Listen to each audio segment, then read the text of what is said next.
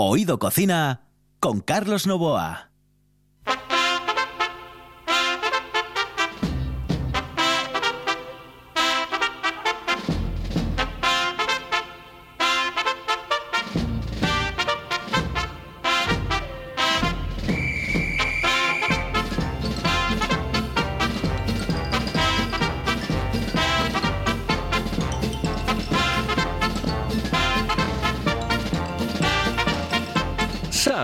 Amigos, esta es la sintonía de RPA y estamos en Oído Cocina. Los saludos de Juan Saiz, que está en el control, de Carlos Novoa, que les habla al micrófono. Hoy tenemos un programa completo, programa Comansi.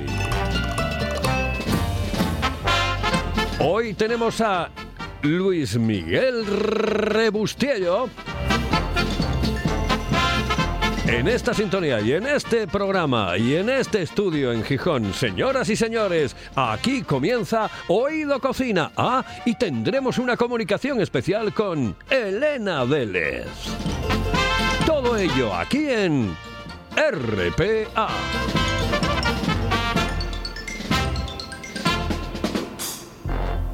Hello, eh, señorita. ¿Sí? Excuse me. Eh, perdón. ¿Me puedo decir, por favor, dónde puedo comer el mejor cachopo? ¿Es cachopo de Asturias? Es cachopo, claro, pero el mejor Ah. de Asturias, no. El mejor de España y, y, vamos, y del mundo entero. No. En Oviedo, en el Pichote Café de la Tierra, en la Plaza Gabino Díaz Merchán. Pero mejor llame para reservar, ¿eh? Apunte. 984 28 29 27. 984 28 29 27. Oído Cocina con Carlos Novoa. Fijaos bien aquel día memorable, qué hermosa palabra, ¿verdad, hermanos? Memorable. Memorable viene de bebo, como su propia palabra indica, memorable. Aquel día memorable, como os digo, queridísimos hermanos, Eva se sentía libre. Ella era una hembra que tenía hambre, hombre. Y la serpientecilla, con esa lengua bífida y pécora, la tentó en sus mm, carnes, ¿verdad? Y tragó, tragó el veneno. Eva picó. Pero fijaos que ella en el fondo no quería. No quería porque, porque no quería simplemente, no hay ninguna razón especial, ¿verdad? Para que ella no quisiera. Ella no quería porque no quería. ¿Por qué no quería Eva? No quería. Está más claro que el agua que dijimos hermunas. Ella no quería porque no quería, pero ¿por qué en el fondo Eva, que era un ser humano, un ser humano, y su mano fue la que atrapó la manzana? ¿Por qué Eva no quería? Porque ella no quería, no quería, ella no quería porque no quería y no quería ella, ella no quería, ella no quería, no quería ella, ella no quería, oiga, ella no quería. Ella no quería, oiga. Oiga, ella no quería, señora. Señora, no quería. Esto sí, la verdad. Este tipo de historias, sí.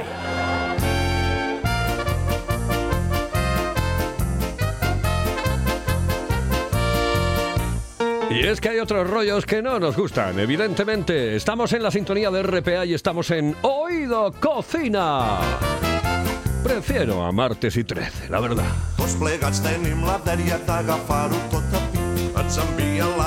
La la la. Y tengo un compañero especial con el que he convivido durante unos cuantos años en la voz de Asturias y que, bueno, de él aprendió muchísimo porque era, eh, eh, cuidado, era duro, ¿eh? Era un cuidado, cuidado, que cuando hablaba y con la voz y cómo lo ponía, decías tú, joder, y claro, tú llegabas allí y dices, madre mía de mi vida, que yo de periodismo escrito no tengo ni puñetera idea, pero claro, había gente como Luis Miguel Rebustiello, que hoy está aquí en la RPA, que nos enseñaba muchísimas cosas, por lo menos a mí, me enseñó muchísimas cosas y me hizo ver el mundo del periodismo escrito con... con, una, con un cariño especial, con un cariño tremendamente especial. Pero claro, aquello era una escuela. Ah, eh, por encima de todos estaba Faustino. Y Faustino Fernández Álvarez era un auténtico monstruo. Luis Miguel Ribostiello, muy buenos días, saludos cordiales. Pues muy buenos días, Carlos. Muchísimas gracias por invitarme a este tu programa, este Oído Cocina. ¿Cuántas dice- broncas, cuántas broncas me ¿no? metiste? Me las vas a devolver ahora en directo, ¿no? Ya te veo no, que no, no, por ahí, no. te vas a enterar No, no, ahora de no, que no, era- no, no, no. No, no eran Yo creo que era una manera de ser, ¿no? Una manera pasional de vivir un periodismo.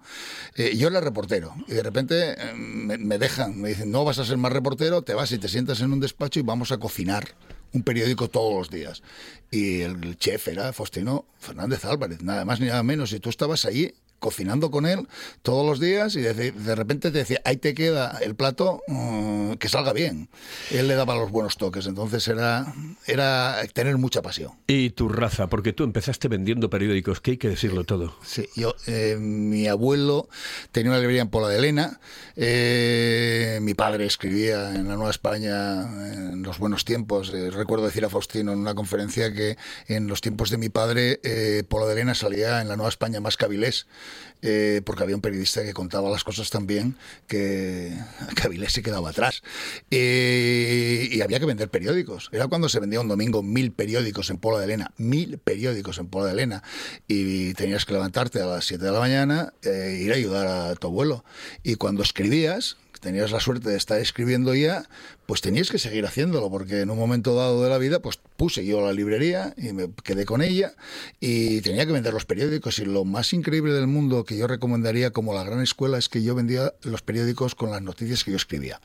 Entonces al día siguiente llegabas a vender el periódico y la gente te comentaba lo del día anterior. Y eso es el mejor termómetro de lo que la gente en realidad quiere. ¿Y lo sepa- vendías en la calle? en la calle, en la calle, a grito de el periódico. El periódico, así estaba, parece una tontería, pero, pero sí, ganaba la vida mi abuelo y se la ganó bastante bien. Y, y así empecé a oler a tinta de periódico yo desde que era un chiquillo. En mi casa entraban 10, 12, 13 periódicos todos los días.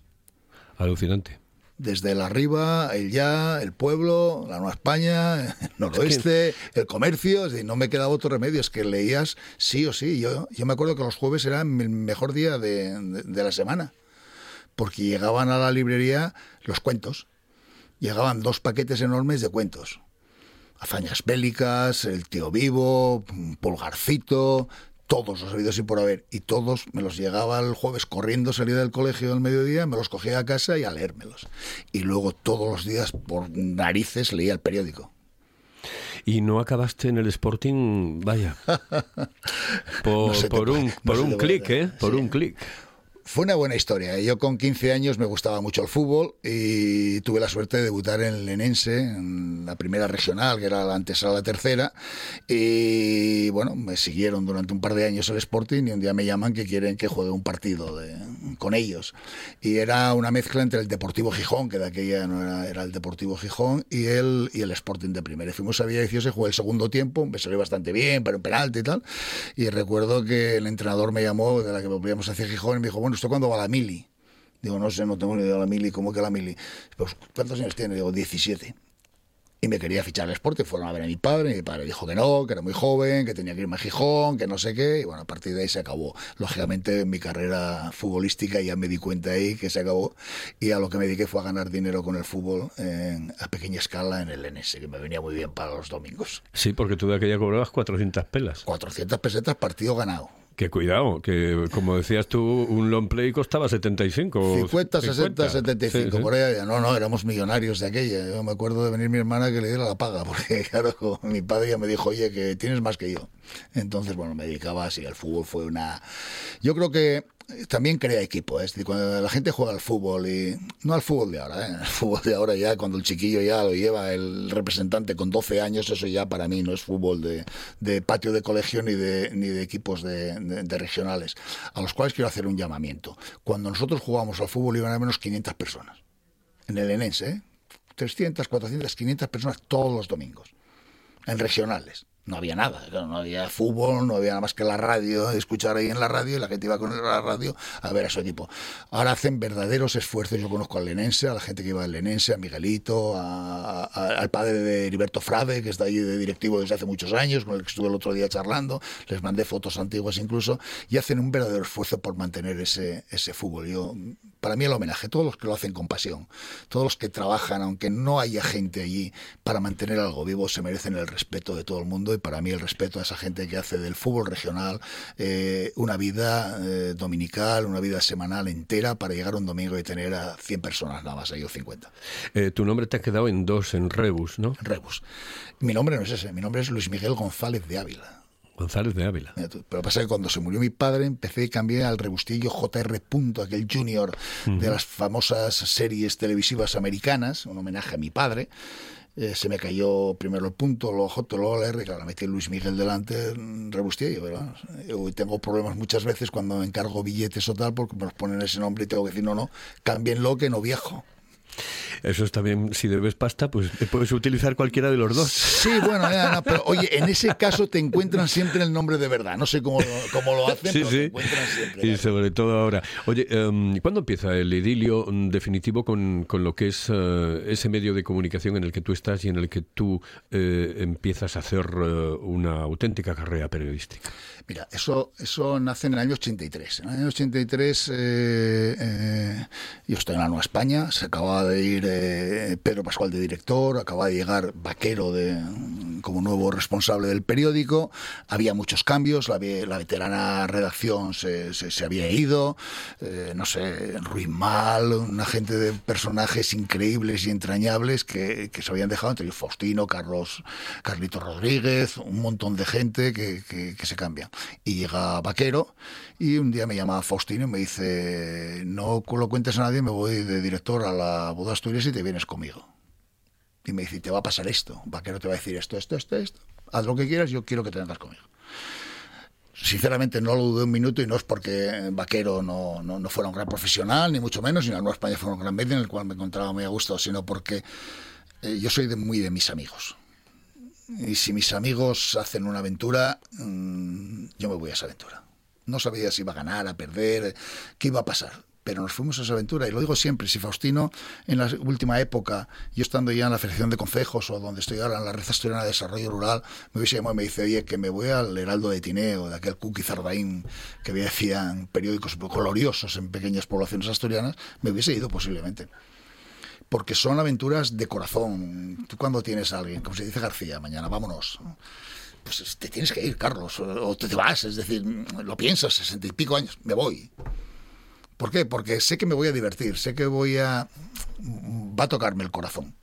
Y insisto, para mí el periodismo era de corazón. Y llegué en el año 82, me fui en el. Llegué en el 83, perdón, me fui en, el, en octubre del 85 y volví en el 86. Me fui dejando máquinas de escribir y volví en menos de un año con ordenadores. Y aquello fue tremendo. Porque imagínate un ordenador, tú estabas escribiendo en la redacción y de repente sonaba ¡pap! La gente le daba a la pantalla para pasar el carro de la máquina de escribir sin querer. Porque era toda la vida pasando el carro de la máquina y le dábamos allí. Y duró hasta el 2000, 2001, 2002. No estuvo mal. ¿no? Fui de todo. Fui reportero, escalé en Naranjo de Bulnes para contarlo. ¿Estuviste en Argentina? Estuve en Argentina tres o cuatro veces, me marché a, a, Chile. Me fui ¿Viajaste con el Papa? Vinimos con el Papa, Santiago, y, Santiago eh, por la Nueva España, Nacho Orejas y yo por la Boda Asturias, en ese viaje que vino el Papa Asturias, pues veníamos tres asturianos allí, nos bendijo a las alturas, yo por eso digo que puedo pecar en la tierra porque ha hecho 8.000 8.000 metros de altura de penitencia con el Papa. Hicimos cosas muy bonitas, hicimos verdaderas cosas. Y tú antes decías lo de crear escuela. Creo que es verdad. Que la Boda Asturias se tuvo que buscar un hueco. No, no había mucho hueco. Gijón lo tenía más o menos el comercio. La Nueva España era la Nueva España siempre. Pero nosotros creo que éramos un periódico alegre, ameno, mm, fresco. Joven. Joven, muy joven. Eh, no teníamos una, mucha gente que nos durase mucho, mucho tiempo porque nos llevaban, se iban. Yo ahora mismo creo que en el periodismo asturiano hay mucha gente que trabajó con nosotros. Tú decías que aprendí, aprendíais, nosotros aprendíamos sobre la marcha de ellos. De todos vosotros aprendimos. Yo sabía que el fútbol eh, te lleva, siempre te lo, te lo, he dicho, además te lo he dicho hace poco, nunca habrás hablado mal de Gijón, al revés, has hablado muy bien de, de Gijón, pero tu sangre es azul, mm. quieras o no, tú el Oviedo lo llevabas en la sangre, pero claro, es que el Gijón que nosotros contábamos en la Boda Asturias lo contaba Juanma Castaño, los partidos de fuera, claro. Juanma Castaño, es decir, vale, vamos a ir hablando de tal, o, o teníamos a Mario Braña, o en deportes había, había verdaderos especialistas. Y quiero recordar a una persona que a mí me impactó. El señor que escribía de, de pesca y de caza. Lirón del Monte firmaba. Lirón del Monte. Lirón del Monte. Y Lucio del Río, Lucio del Río. que sí, escribió unas señor. columnitas que eran imitación a aquellas que hacía Ricardo Vázquez Prada de Gotas de Tinta, de aquel programa famoso de la El- radio. de el rey de del irlandés. El rey del irlandés, efectivamente, que era glorioso. A mí me encantaba. Teníamos unas broncas morrocotudas los dos, porque claro, imagínate el Qué choque de que llegaba sí. ahí. Pero aquel periódico es que era así, no, no podía ser de otra manera, de, de dejar escribir a la gente. Oye, claro, eh, ves ahora el, el periodismo que se hace y todas estas cosas. Y mm, eh, yo, yo soy muy nostálgico, yo siempre lo he dicho, soy nostálgico, absolutamente nostálgico. Me gusta la nostalgia, me gusta escuchar cosas del pasado, me gusta recordar cosas del pasado. Hay gente que dice, ay, pues no, tienes que vivir el presente. Claro que lo vivo, joder, pero también me gusta vivir el pasado porque el pasado es lo que ha hecho que estoy en el presente, que esté en el presente en este momento. Yo te decía, em, en el tema de... ¿A ti no te da la sensación de que en aquellos años 80 en los que disfrutábamos de ese tipo de periodismo, no solamente en lo escrito, sino también en lo hablado, incluso en la televisión, em, gozábamos de una mayor libertad. Yo se lo decía García, decía García, había mucha censura, pero claro, él decía, claro, pero había otro periodismo, era otro periodismo distinto. Pero yo creo que aquella pseudocensura, si es que existiera, en los 80 mm, tampoco fue la libertad. Yo creo que los 80 fueron ya la, consolidación de la democracia. ¿no? Cuando llega el 23F y lo superamos, decimos, bueno, esto ya no vuelve a pasar. El periodismo, yo creo que en, los periodistas en, sí, ya no las, las grandes cadenas de televisión, sino, eh, o las grandes empresas, los periodistas decimos, esto se ha acabado esto se ha acabado y lo vamos a contar de otra manera y vamos a hacer otro periodismo. Y llegamos mucha gente muy joven, de veintipico años, muy pocos años, contando cosas. Eh, claro, mirabas a la redacción y veías a unos señores de 70 años eh, eh, cogiendo sus cosas y llegando gente no de 30 o 40 a cubrir sus huecos. ¿Qué estaba Lorenzo Cordero, por ejemplo? Estaba Lorenzo, pero bueno, Lorenzo y... ¿Un maestro? No, Manolo Paredes. Manolo Paredes. Manolo Paredes, no sé, había una cantidad de gente allí increíble, con gente muy joven, Próspero Morán, llegó Juan Luis Fuente a contar espectáculos a la voz de Asturias, estaba eh, Vicente Bernaldo de Quirós, que empezaba a contar ya política de otra manera, empezamos Rodolfo Sánchez, que era otro, política en Oviedo, contando de otra manera. Éramos gente, pero eh, muy joven. Yo de reportero por ahí por el mundo, soltándome en aquellos sitios donde a denunciar que eh, habían puesto un pantano y habían construido un- una gran central eléctrica, pero a, dos kilómetros había gente sin luz. Contabas las historias, contabas que... Yo, yo di, por ejemplo, la, la exclusiva de la llegada de la luz a Cortes y Lindes, en Quirós, en el pueblo de San Melchor, el único santo asturiano. No había luz. Y yo fui a contarlo y me acuerdo que conocí a María, que era una señora que estaba allí, y le dije, María, coño, Piqué, ah, ¿quién es? Soy Miguelín. Pues yo aquella, que, Miguelín, ¿cómo estás? Bueno, estarás contento, pusiste, no la puse, no, no entendí. ¿Por qué? ¿Para qué? ¿Murió Manolo? Toda la vida sin... ¿Para qué quiero luz? Alucinante. O el otro señor, lo contrario, que llega allí y salió a la foto en portada afeitándose con una máquina eléctrica, siete veces tenía la cara no como un bebé, mm, peor todavía, porque estaba estrenando la maquinilla eléctrica que habían regalado hace no sé cuántos años. Joder. Estábamos poniendo la luz, estábamos poniendo Asturias en marcha. Esa Asturias del turismo rural, esa Asturias cuidada, esa Asturias surgió de allí. Se pensó, hubo una serie de políticos que se centraron, dijeron, vamos a pensar en unos años, no vamos a pensar en nosotros, en ahora mismo. ¿Qué es lo que creo que ocurre ahora? Que se piensa para ayer, no se piensa para dentro de no sé cuánto tiempo. Y debería haber un pacto global, sociedad, la sociedad incluida a los políticos, ¿eh? de decir, vamos a pararnos un poco esta vorágine de esta velocidad, este, este vértigo que nos entra a todos de, de- todo, de consumismo, de contar noticias, de que tiene que salir a ver si saco la primera foto, la no sé cuánto. Vamos a parar un poco, vamos a contar lo que interesa. ¿Qué queremos dejar a nuestros hijos? En este caso ya a mis nietos, ¿no? ¿Qué les queremos dejar? ¿Qué les vamos a dejar? Que piensen ellos también y nos digan, queremos esto. Eso lo tuvimos nosotros, pero quizás fue una época única. Carlos, piénsalo. ¿Y por qué cambió todo? Dios mío, yo mm, cualquier tiempo pasado fue mejor. Mm, Para, para ti, para mí, sí. Sí, sí. Yo a mí no me gusta, no me gustaría ser periodista ahora mismo. Es que periodista es cualquiera. Te quiero ni contar. Periodista es cualquiera. O dice que periodista es cualquiera. Lo comentábamos antes. una historia pensada, una historia cuando la cuentas pensada, cuando has tenido 24 horas tranquilamente, nadie te ha apurado para contarla. Es una buena historia, estoy convencido. Te podrá gustar más o menos, pero es una buena historia. Una historia de ahora mismo para allá, porque si no me lo gana el otro y si no pasa mañana, mm, estamos perdidos. Eso no es contar, eso es relatar, eso es decir las cosas. Ah, está ocurriendo esto, esto, esto, esto. Pero no, no, no se cuenta. Y, y- y encima nos ha ganado la política. Ahora es todo política. Todo, absolutamente política. Y antes posiblemente hacíamos más política, pero de otra manera. Más social, una política social. Y tú eso sabes bastante. Yo me acuerdo que íbamos al fútbol a contar la contracrónica. Y a mí me mandaban a contar la... día dije aquello de y San Mateo baj- bajó al campo. Se quedó como una frase, y San Mateo bajó al campo es mío.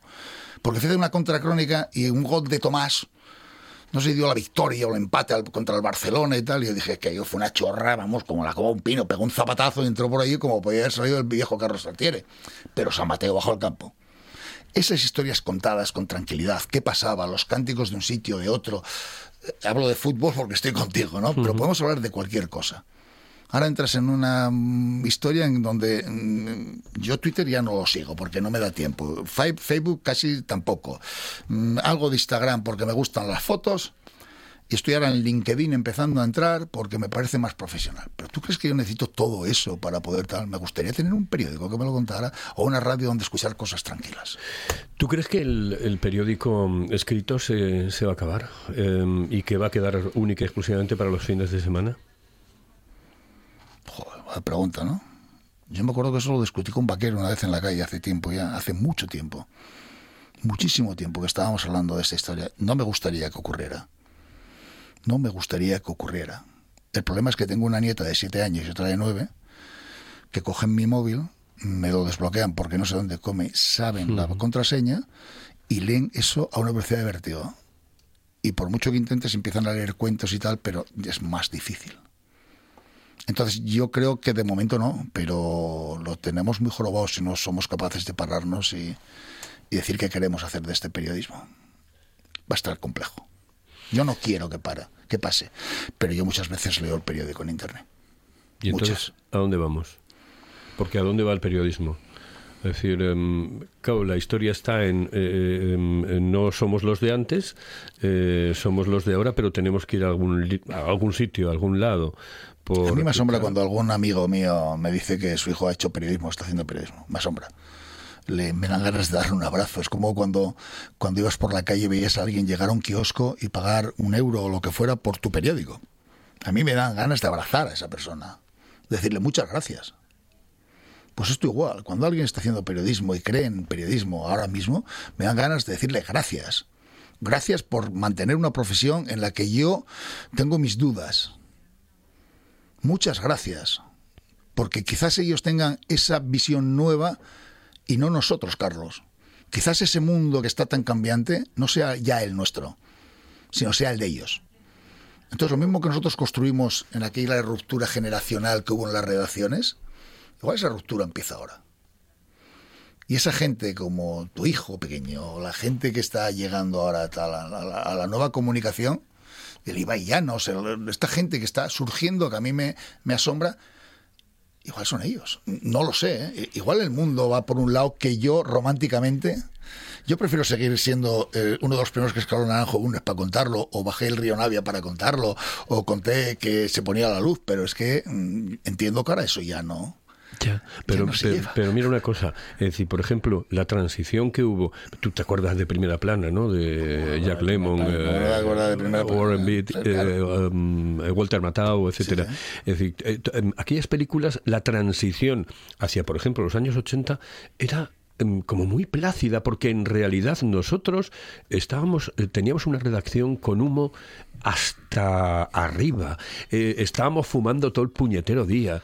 Em, eh, cuando nos pusieron los ordenadores hombre nos mataron un poco no poco, que fue otra historia. Pero pero em, pero no fue tan traumática como esta que ahora nos hace em, vivir en lo digital y que no tiene nada que ver con aquello Nada, absolutamente nada que ver. Mira, la historia, la historia de- de- de- de- del periódico es que a las 8 de la tarde parabas, cuando yo empecé, parabas y nos íbamos a lo que se llamaba chumar, que era comerte un bocadillo y tomarte un cuba libre. sí sí Era como un... Si salías, Yo solía ir mucho con Bron, para descanse, presidió la Asociación de la Prensa maravillosamente bien, llevada por ciento, con Ávila, no sé, con un montón de gente, Oscar Fleites, con un montón de gente que estábamos ahí en La Voz en los años 80, eh, principios de los 80. Y volvías, y estabas ahí hasta la una, las dos, depende, porque tú dices cigarro tras cigarro, dándole caña y tal. Luego, posteriormente, cuando llegó el, el ordenador, ganamos algo, pero es que no había llegado Internet. Fue cuando llegó Internet. Yo siempre pongo un ejemplo. ¿Qué es la, la evolución? Cuando un pueblo veía al otro pueblo y sencillamente se copiaba uno al otro y competían entre ellos tranquilamente y tal, o cuando se puso la primera televisión y empezaron a ver que en otros sitios se hacían otras cosas y que había otro mundo. Y empezó la despoblación, por ejemplo. Esto es igual, es decir, ahora todo el mundo ve todo, con lo cual es muy complejo y muy difícil que no quieras hacer aquello. ¿Por qué? Porque de repente llegan estos señores que hablan ahora en la tele, el, este, el Ibai, que me suena y tal, esta gente de tal, y que son influencer, que tal, todo el mundo quiere ser influencer, pero sin hacer nada. Sin prepararte, sin nada, sencillamente pongo una cámara, hablo aquí, soy simpático, hago un baile, me hago famoso y cobro dinero. Nosotros no éramos así, nosotros teníamos que escribir, teníamos que prepararnos, teníamos que saber cómo entrevistar a una gente. De repente alguien te decía, tienes que entrevistar a María Zambrano. Decir, coño, ¿quién es María Zambrano? Leído nada suyo. Y ese día por la tarde leerte lo que fuera, porque no había internet para entrar y decir, esa caja tonta que me diga qué tengo que hacer. Tenías que buscártelo de otra manera. No había eso. Tenías que ser eh, muy intuitivo, tenías que tener mucha, o ser capaz de decirle a María Zambrano, mire usted, no la he leído, no tengo ni idea de su vida y tengo que hacer una entrevista y decirte ella, ven aquí, nenín, que vas a hacer la mejor entrevista de tu vida, María Zambrano. Porque eso me ha pasado a mí. Ser honrado, Sí. ser honrado. Y saber hasta dónde puedes dar y dónde no puedes dar. Y eso no ocurre ahora. Qué Porque importante. entras en esa caja, ¿quieres saber algo de Carlos Novoa? Pregunta a esa caja. Algo te va a decir. Sí. Entonces podrán hacerte una entrevista, pero no, será la entrevista que estamos haciendo dos viejos colegas que nos hemos conocido fumando. Claro, fumando con el mucho, humo, tomando whisky a no sé qué hora, o haciendo, vamos a sacar este periódico porque hay que Sí, sacarlo, sí. ¿no? Pero claro, yo me acuerdo siempre la misma anécdota que, que- que cuento. Cuando de repente a las diez y media de la noche, once de la noche, cuando estabas en el punto álgido del periódico, se caía el, el, eh, Joder, todo esto, todos los aparatos, se caía, plas, hostias. Ibas a ver al, al informático y decías, oye, ¿qué pasa? Nada, estamos en ello. A los 20 minutos, oye, pe- ¿pero qué pasa? Acabamos de encender y apagar, esperemos que esto vuelva a arrancar. y arrancaba, y arrancaba, te lo juro, no sé cómo, pero arrancaba. Le comentaba el otro día, eh, precisamente a Santi y a Juan Luis, eh, que a mí me ocurrió en Génova cuando fui de enviado especial de la de Asturias. y Yo iba por la de Asturias y por la COPE, pero fundamentalmente iba por la de Asturias en el sentido de que tenía que hacer una crónica escrita. Yo hablar lo que quieras, o sea, no tengo ningún problema. Pero claro, escribirlo ya era otra historia. Bueno, pues se me fue a tomar por saco todo. Todo, absolutamente todo. Y tuve que em, ¿Llama por dictar? A las teclistas. Es que estaban las teclistas, es que Flipas. te, saltaban el mundo. ¿Tú sabes lo que era ir de, envi- Flipas. de enviado especial? Ir de enviado especial. Voy a contarte dos anécdotas. Una, en el viaje del Papa, cuando veníamos en el Papa, eh, tengo una foto hablando con Navarro Valls, el portavoz del Papa, y que vino a verme porque, bueno, íbamos a entregar aquel extra que luego no entrega- entregamos, y hay una chica a mi lado, y en la esquina se ve una cosa rara. Nacho y yo mm, casi nos mm, metemos encima de ella. Nacho iba a la ventana, yo en medio y esta chica eh, en pasillo. Y de repente, cuando llevamos ya un viaje, llevamos un rato de viaje desde Roma rumbo a Santiago, se levanta de encima, coge un chisme, lo saca, lo pone en la bandejita que hay delante, levanta una tapa. Fue el primer ordenador portátil que vimos en nuestra vida. Era de Associated Press. Joder. Americana, claro. ¿Tú imaginas lo que esa niña empezaba a escribir? Nosotros y acabamos encima. Encima de ella porque era el primer portátil que veíamos. Primer portátil. ¿Qué digo? bueno, tú acuérdate de... Estamos hablando del año 89, ¿eh? que vino el Papa. Pero acuérdate, acuérdate del, del móvil, el primer móvil, que era una maleta impresionante. Que era- era- Yo, la, yo cuando la no llevaba... podía, o echabas un músculo del carajo. Hombre, ¿eh? por favor, eso era Y maravilloso. la siguiente era dar crónicas desde Chile, por teléfono, dices, cuando ibas de viaje con algún presidente, darlo, dictarlo. Tú lo escribías y lo tenías que leer a toda leche, porque de repente se te iba tal. Pero hubo una vez, el último viaje mío, en el noventa y tantos, que llevamos un portátil. Sí. No funcionó nunca. es que digo yo, déjame, déjame dictarlo. Oye, eh, que, eh, claro, esto a mí me queda muy corto, ¿sabes? Eh, mm, entonces yo lo que quiero es que vengas otro día y que charlemos sobre, sobre el periodismo, sobre el futuro del periodismo, que es, a mí me preocupa muchísimo el futuro del periodismo.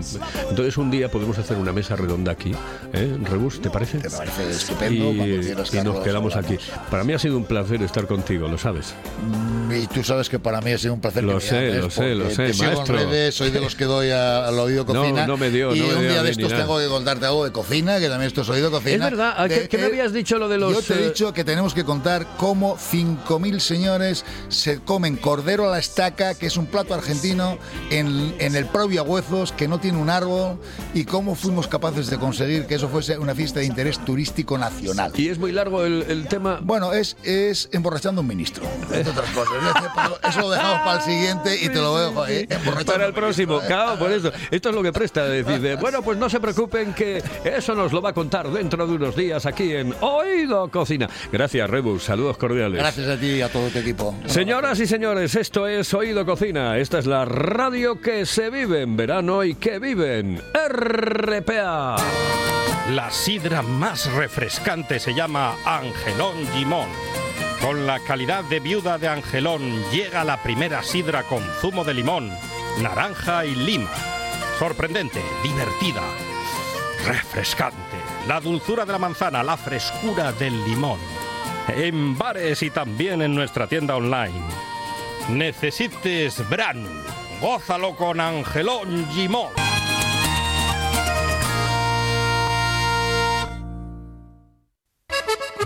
Si piensas en chocolate, piensa en Argüelles.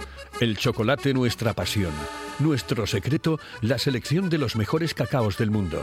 Descubre todas nuestras variedades y sumérgete con cada bocado en un mundo de sabores, de recuerdos, de sueños.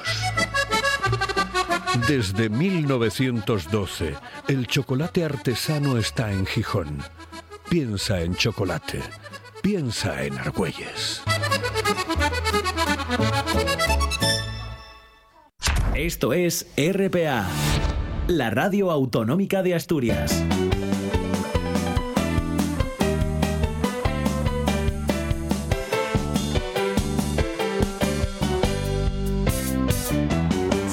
Oído Cocina con Carlos Novoa. Le dije a brujo cuál era mi dolor.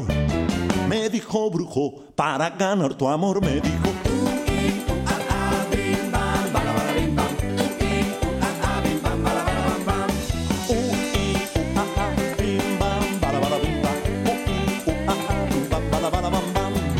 Fui a ver brujo, le conté de tu amor. No voy a ir con eso de herpatos y herpatas, porque ya tuvimos eh, ración doble ayer y no tengo ganas. Herpatos y herpatas, estamos en Oído Cosita.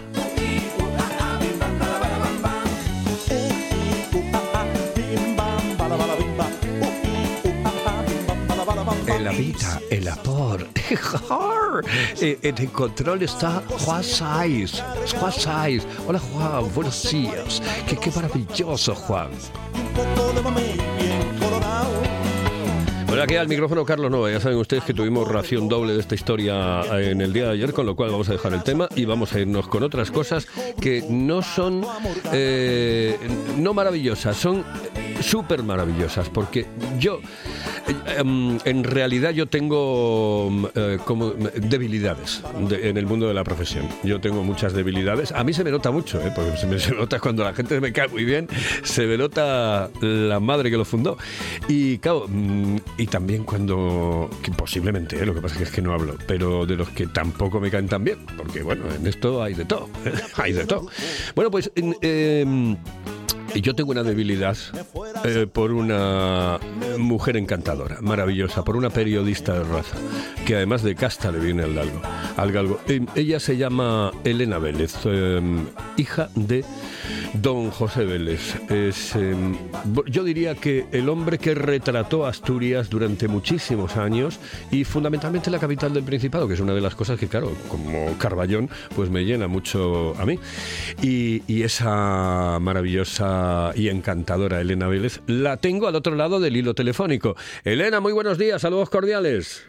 Muy buenos días, muy buenos días, saludos cordiales. Oye, me he reído mucho con tu presentación de antes, que estás muy martes y 13, ¿no? Me daba la sensación. Sí, lo puse al principio, eh, puse a... eh, y ella no quería, oiga, porque Claro, es que hay eh, eh, todas estas historias, eh, bueno, ya sabes por qué viene, ¿no? Entonces prefiero no hablar del tema, pero yo em, quiero ser un poco más ácido de lo que de lo que es la gente, de lo que es habitualmente la gente. A mí me gusta ser ácido, ¿no? Y, cuando tienes que criticar, mejor hacerlo con un poco de humor, porque ya sabes que el que no tiene sentido del humor no tiene mucho sentido.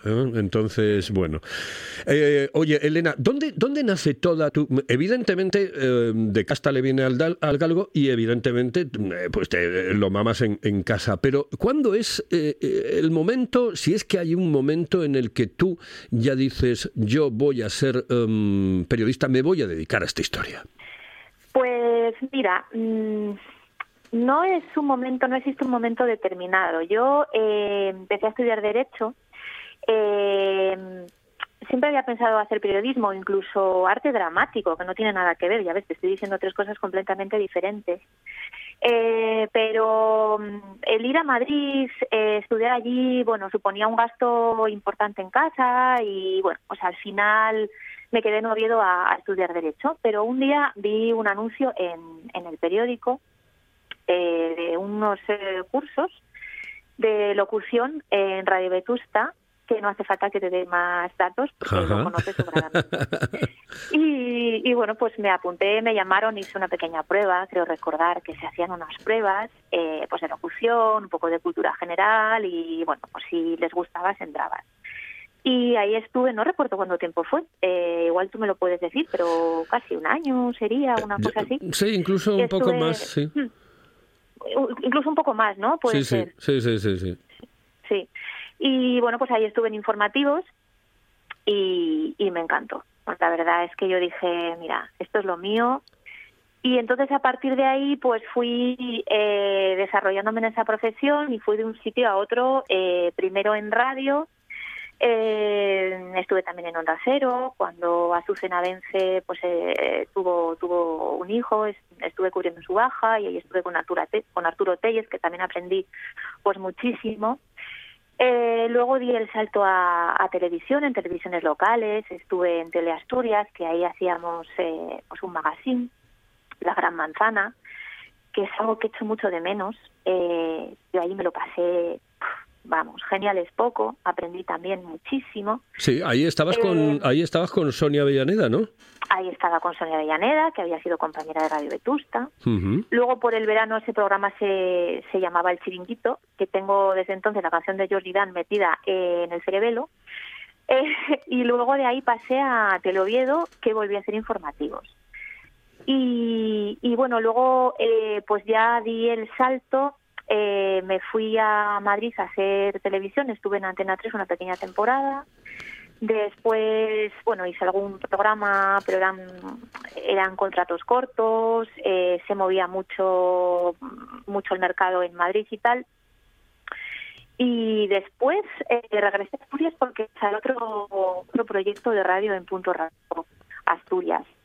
Eh, no sé si estoy yendo, si estoy metiendo una chapa muy grande, pero bueno, el caso es que luego eh, volví a Madrid, volví a hacer televisión, hasta que al final, eh, pues acabé en la Nueva España. Dije, mira, yo quiero probar prensa escrita. Eh, surgió una, oportunidad, eh, también estuve a prueba, estuve dos años de colaboradora escribiendo. Estuve muy, muy a gusto y básicamente estuve en la sección local de Oviedo. 12 años, nada más, nada más y nada menos. Y, entonces, pues nada, hace apenas unos días, pues he vuelto a dar el salto y entonces ahora estoy en Madrid esperando a incorporarme la semana que viene al, al proyecto de nuevo periódico nacional que se llama el Periódico de España eh, y que va a empezar en octubre. Entonces, aquí me tienes. Joder, Una trayectoria, como ves, como con muchos con muchos cambios, pero básicamente centrada en radio, en tele y en prensa. Pero bueno, si hacemos un cómputo global por años, pues he estado más en prensa escrita que en otra cosa. Exactamente. Oye, y, qué importante es, yo se lo estaba comentando a Juan Saiz, yo una de las cosas que mm, eh, como director de Radio Vetusta siempre llevé a cabo es dar horas de vuelo a la gente que estaba trabajando conmigo y sobre todo a aquellos que, bueno, que realmente pues estaban como becarios o de, venían de la escuela, etcétera, etcétera. A todos ellos. Qué, qué importante es que te dejen hablar, que tengas horas de vuelo. Esto es como cuando conduces un avión, ¿no? Claro, es que eso es importantísimo. O sea, encontrar tu hueco y que, y que te dejen hacer, ¿sabes? Que te dejen hacer, que, hombre, y obviamente que lo hagas bien, porque bueno, te pueden dejar hacer y claro, si no lo haces bien, pues ya no te dejan hacer, ¿no? Pero sí, es la única manera de encontrar, de encontrar el hueco y, encontrar lo que te gusta. También, bueno, pues eh, estamos atravesando épocas complicadas. A mí me tocó, me tocaron dos crisis, porque me tocó la crisis de 2008, eh, qué te voy a contar. Una crisis que afectó mucho a los medios de comunicación, que además coincidió con el cierre de Radio Vetusta. Creo recordar que Radio Vetusta cerró en 2008 también. Sí, sí, fue la excusa que Eh, puso el... Sí, y, y bueno, mira, en ese año fue cuando a mí se me, mm, se me acabó el contrato porque cambiaba el programa que estaba haciendo para Televisión Española a través de MediaPro en las mañanas de la 1. Y, y ahí pues sí me costó encontrar hueco Eh, bueno de hecho acabé bueno pues volví a Asturias con, con la TPA también a través de productora en Conexión Asturias pero tuve mucha suerte ¿eh? hay gente que no tuvo tanta suerte y ahora pues eh, en esta crisis que estamos atravesando que es la madre que parió a todas las crisis Sí. pues también estoy estoy teniendo suerte no Eh, a ver cómo eh, cómo puedo decir que no la tengo Eh, oye pues eh, estando en un periódico que se que se forma nuevo que además pertenece al mismo grupo empresarial que la Nueva España en fin eh, pues tengo mucha suerte no lo voy a negar La, la verdad es que sí, mm, es muy difícil, muy complicado. De todas maneras, el que la sigue la consigue y sobre todo la experiencia en este caso siempre es un aval. Sí. Ah, sí mm, sí la experiencia Claro, has estado en muchísimas cosas. De todo esto mm, que has hecho, mm, a ver, no quiero decir que me elijas una cosa, pero de la prensa, la radio y la televisión eh, e incluso Internet, ¿con qué te quedas? Con, con- ¿Qué es lo que más te gusta? Mira, eh, a mí me encanta escribir. Soy muy feliz escribiendo. Eh, pero la radio, y no es porque esté hablando contigo, para mí siempre ha sido algo muy especial. Eh, yo en la radio creo que tengo los recuerdos más bonitos de toda mi experiencia profesional hasta el momento. Mira que he tenido experiencias en prensa, que he tenido experiencias en tele, pero la radio es una magia la que hay que no sé, no no no sé explicarlo. Yo creo que me quedaría con la radio, pero pero escribir es es eh, no sé, es es muy bonito, Carlos. Escribir es no sé, eh, te da otro punto de vista, quizás eh, iba a decirte que es más sosegado, debería ser más sosegado, el, el ritmo hace que no lo sea, hombre, si escribes un artículo de opinión y tienes cierto margen para hacerlo, pues sí, es más sosegado, pero el día a día hace que, que, que vayas muy rápido, más de lo aconsejable y ahora con, con la digitalización de, de los periódicos, pues, pues más, ¿no? Eso sí que es necesario tener experiencia. Eh, entonces yo diría que me quedo con eso, con la radio y con, y con la prensa. En la tele me lo he pasado muy bien. Eh, lo que pasa que yo siempre he tenido la experiencia de, la tele de reporterismo, salvo cuando estuve en Teleasturias, que hacía una mezcla, también medio presentaba y tal, pero el reporterismo de la tele, pues, a mí me tocó algo muy, no sé, eh, una vorágine muy grande. Fíjate, yo, por ejemplo, cuando estaba cuando estaba en Mediapro para Televisión Española, éramos eh, yo pertenecía a una delegación que cubríamos Castilla y León entera y Asturias entera. Y te llamaban a las 7 de la mañana y te decían, eh, oye, que mira, que hoy tenéis directo a las 2 en Soria y nosotros teníamos la base en León. Entonces era- eran, eran unos tutes los que nos metíamos, o sea, eran salvajadas, kilométricas, salvajadas. Te lo pasabas muy bien, pero como yo siempre digo, eran, era un trabajo para, para un tiempo. Eh, era, era muy cansado físicamente, mentalmente también, pero era muy, muy, muy cansado el reporterismo. Eh, también siempre me acordaré cuando, pues cuando nevaba, que parecía que no existía otra cosa más que la nieve, y entonces pues me pasaba el día enterrada en nieve y en busca de pueblos donde hubiese más de metro y medio de nieve, y era como, Dios mío, yo rezaba para que no nevara Sí. No sé, y, y yo veo que eso sigue existiendo, ¿no? Eh, pero en fin, eh, no es que no me gustase, pero pero era muy cansado, Carlos. Era algo que, sí, que, que queda para unos años, pero yo creo que nada más.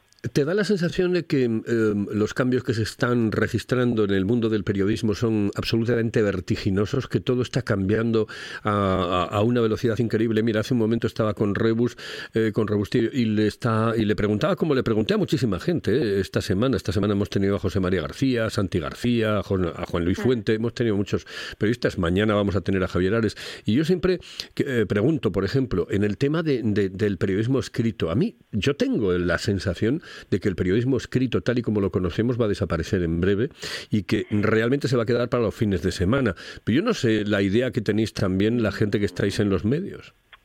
Hombre, mira, yo tengo, tengo una teoría que creo que es que eh, todo vuelve y a veces eh, esa historia de, ay, eh, lo vintage eh, puede hasta, hasta volver para la prensa escrita, aquello del gusto por tener el periódico en papel, en la mano, aquello de, desplegarlo y comerte una tostada y desayunar con el café. No es lo mismo y hay mucha gente que, que, le gusta el papel, ¿vale? Mm, ¿Te puede desaparecer por completo? No te diría yo que no, pero que, que puede resurgir con mucha fuerza también y yo creo que yo creo que eso puede pasar. De hecho en el periódico de España que sale ahora en octubre eh, va a haber una dualidad. Y es que va a ser un periódico lo que se llama digital first es decir va a ser un periódico básicamente digital nacional pero durante cinco días a la semana va a haber un periódico en papel eh, de 40 páginas solo para la Comunidad de Madrid. Ese periódico que va a tener por los reportajes eh, mejores, eh, las informaciones más cuidadas, la maquetación más bonita posible. Es decir, es como una especie de producto gourmet para disfrutar en papel. Eh, y a mí me parece una idea interesante que creo que, mm, bueno, es una manera de apostar por la dualidad. Así que yo sí creo que el papel no va a desaparecer, incluso puede resurgir. Pero sí que es cierto que la gran mayoría de los medios nacionales están eh, disminuyendo a pasos agigantados las, sus páginas, eh, si antes iban a 70, ahora van a 40, y que, y que obviamente pues en digital eh, cabe todo. O sea, es que es infinito el espacio. El papel llega hasta donde llega, ¿no? Entonces, claro, el digital te da, te da un mundo prácticamente sin límites y además eh, ahora mismo se apuesta mucho por la imagen. En mi última temporada de la Nueva España eh, yo estuve haciendo lo que se llama mojo, que suena a una cosa, suena horroroso, parece que te digo mojo picón, pero básicamente eh, quiere decir mobile journalism, es decir, periodismo móvil. ¿Eso qué significa? Pues que tú vas con tu, con tu teléfono móvil, que ahora mismo hay unas aplicaciones estupendas de grabación que te dan una calidad eh, muy buena, y grabas y luego lo editas tú mismo. Y, es decir, tú puedes leer una información acompañada de un vídeo o simplemente verla en vídeo y entender a la primera en tu dispositivo móvil eh, la información. ¿no?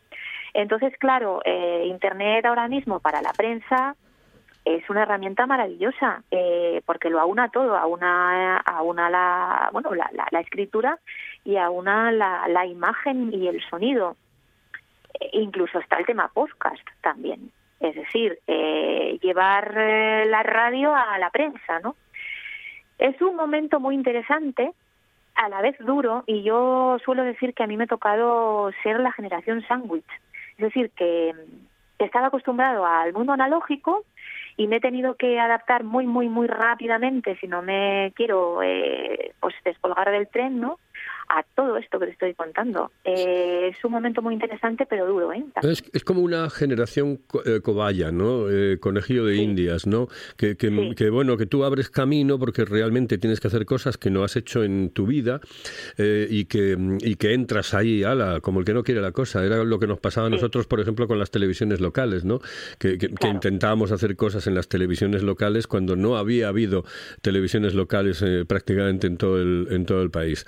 Mm, de todas formas, me quedo con, con, esto último, es decir, este último trabajo mm, eh, que, que, ahora asumes, eh, ¿no, te, ¿no te presta mucho cambiar? No te, yo es que soy, yo soy un enamorado de hacer un día una cosa, otro día otra, unos años una cosa, o sea, cambiar, cambiar, cambiar. Es que la vida, la vida son, la vida son dos días.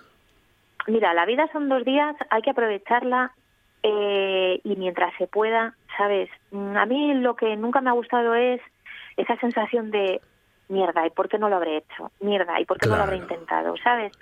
Eh, al principio cuando te conté así muy rápidamente todo lo que he hecho hasta el momento puede parecer que, que, no he parado, ¿no? Pero fíjate, es que esta última etapa han sido 12 años. Se dice pronto, 12 años en el mismo sitio, ¿no?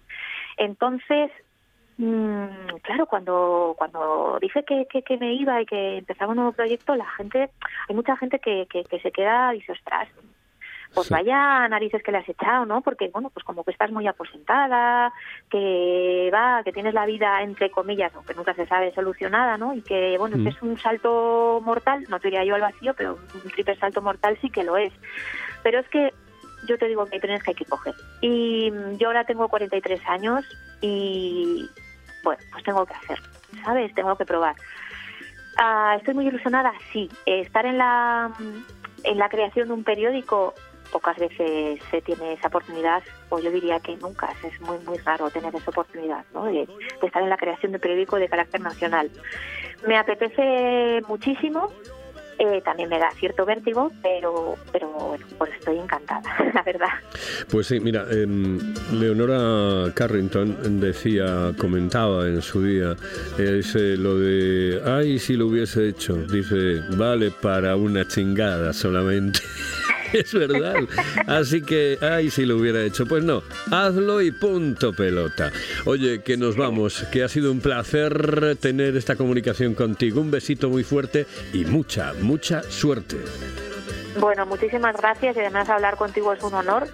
Eh, y tienes, eh, vamos, tienes todos mis respetos y más porque creo que eres de los profesionales eh, más grandes, eh, iba a decir de Asturias, pero yo creo que también a nivel nacional. Muchas gracias, corazón. Un besito muy fuerte, un besito muy fuerte.